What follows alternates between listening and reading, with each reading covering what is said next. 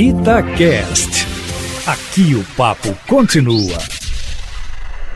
A prisão do Queiroz deu uma guinada brusca no quadro político brasileiro. O presidente Bolsonaro agora está nas cordas, acuado, calado, contrastando com a postura ofensiva e belicosa das semanas anteriores. Há um silêncio que toma conta do Palácio do Planalto, envolvendo inclusive os ministros militares, que até então se manifestavam publicamente na defesa do presidente em seu confronto com o judiciário.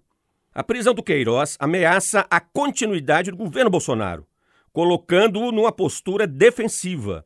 Isso porque trata-se de uma pessoa muito próxima da família do presidente e que é suspeita de compor uma organização criminosa em conluio com o senador Flávio Bolsonaro. A prática da rachadinha, que está sendo investigada pelo Ministério Público do Rio de Janeiro, é comum entre políticos brasileiros. Isso é fato.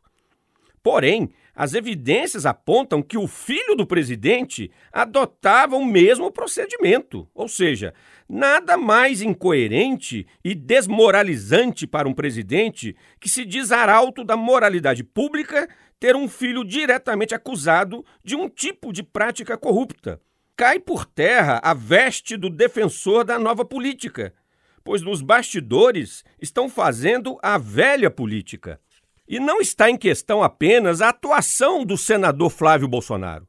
A família como um todo, o clã Bolsonaro como um todo, tem sua imagem manchada e, consequentemente, a imagem do próprio presidente da República. É o clã Bolsonaro que tem governado o Brasil. Estão todos no mesmo barco e o barco começa a vazar água. Luiz Flávio Sapori para a Rádio Itatiaia.